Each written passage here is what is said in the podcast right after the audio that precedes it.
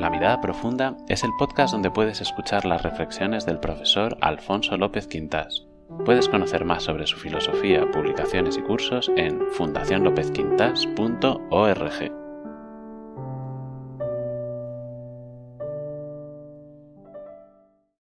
Para defender una ley pro-abortista, el ministro de Justicia de cierto país publicó una nota que podría resumirse en esta frase. La mujer tiene un cuerpo y debemos darle libertad para disponer de ese cuerpo y de cuanto en él acontezca. Esta frase parece lógica en principio, con una condición, de que sea verdad la primera frase.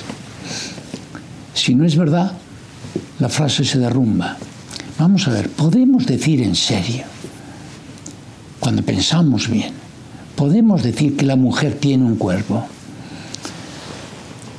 En lenguaje casero parece que sí, pero cuando aquilatamos el lenguaje y cuando una persona está hablando de una ley tan grave como esta, tiene que aquilatarlo, nos damos cuenta de que la mejor antropología filosófica de los últimos tiempos hace casi un siglo, pulverizó totalmente esa frase.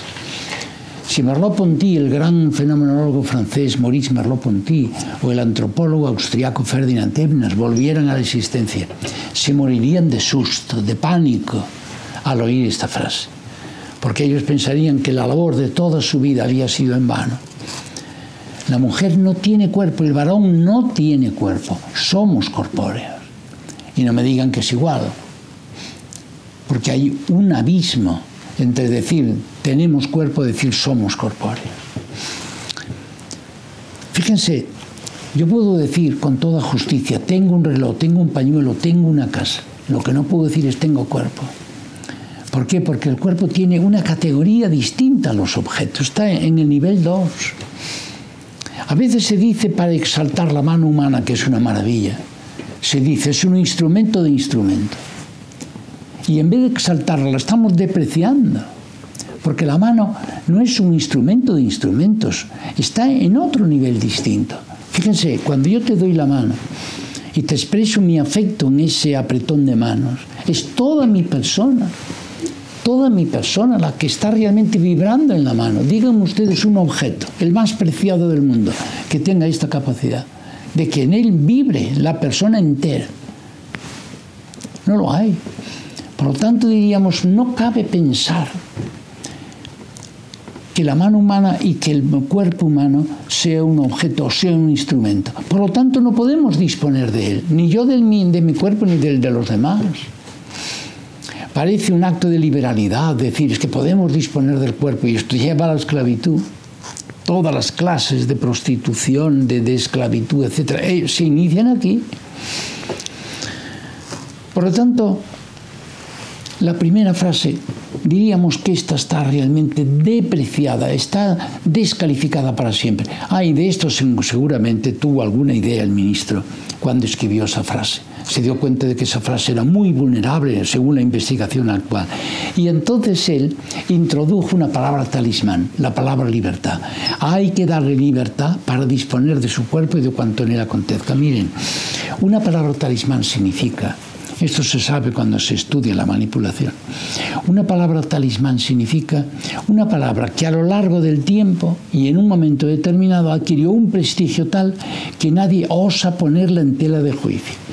Cuando hoy, por ejemplo, la palabra talismán por excelencia en el siglo XX y en el siglo XXI, cuando uno introduce la palabra, la palabra libertad en un razonamiento sabe que millones de personas van a decir, uy, no lo critiques, no lo toques porque está, está en juego la libertad. Van a decir que no eres partidario de la libertad, por tanto tampoco de la democracia, etc. y te descalificas.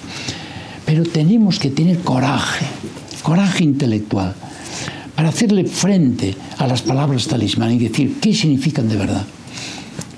Entonces tendríamos que decir, vamos a ver, ¿qué es realmente la libertad?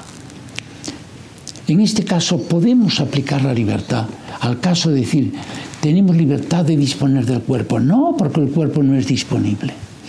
Entonces, ¿de qué, ¿a qué libertad alude el ministro? Alude a la libertad del nivel 1, La libertad de manejar, por ejemplo, una tabla, a la libertad de manejar, qué sé yo, un traje, una corbata, me la pongo o no me la pongo, ahí sí que tenemos libertad, libertad de maniobra. Pero respecto al cuerpo humano, ¿podemos nosotros ejercitar esa libertad? No, porque ya estamos en el nivel 2 y ahí es otro tipo de libertad el que está en vigencia, que es la libertad creativa. ¿Cómo tengo yo que tratar mi cuerpo? Con respeto, estima y colaboración, que son las actitudes justas del nivel 2. Igual que tengo que hacer en otro nivel con una partitura de, música, con un texto de un poema, qué sé yo, con todas las realidades del nivel 2. Tengo que tratarlas con respeto, estima y colaboración. Y eso no me quita libertad. Libertad de maniobra, sí, pero no la auténtica libertad, que es la libertad creativa. Ven. Claro, cuando se distingue niveles es una maravilla, porque entonces todo encaja y todo se trata con auténtica dignidad. Se le da a cada realidad la dignidad que le corresponde. ¿Qué pasa con los términos talismán? Que encandilan. Y encandilar tiene dos aspectos, que te ilumina primero y te ciega después. Los términos talismán cuando los usas te ciegan. Por eso esta frase de este ministro parece que da luz, pero ciega. Y no nos hace ver la realidad.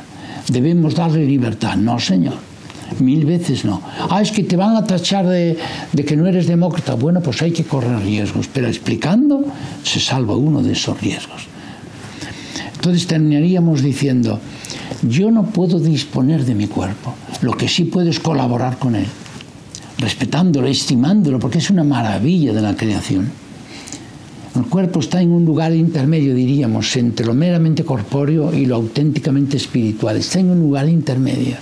Eso decía un gran autor alemán que era semi super objetivo. Por lo tanto, el cuerpo tiene, tiene un estatus ontológico que es una maravilla estudiarlo.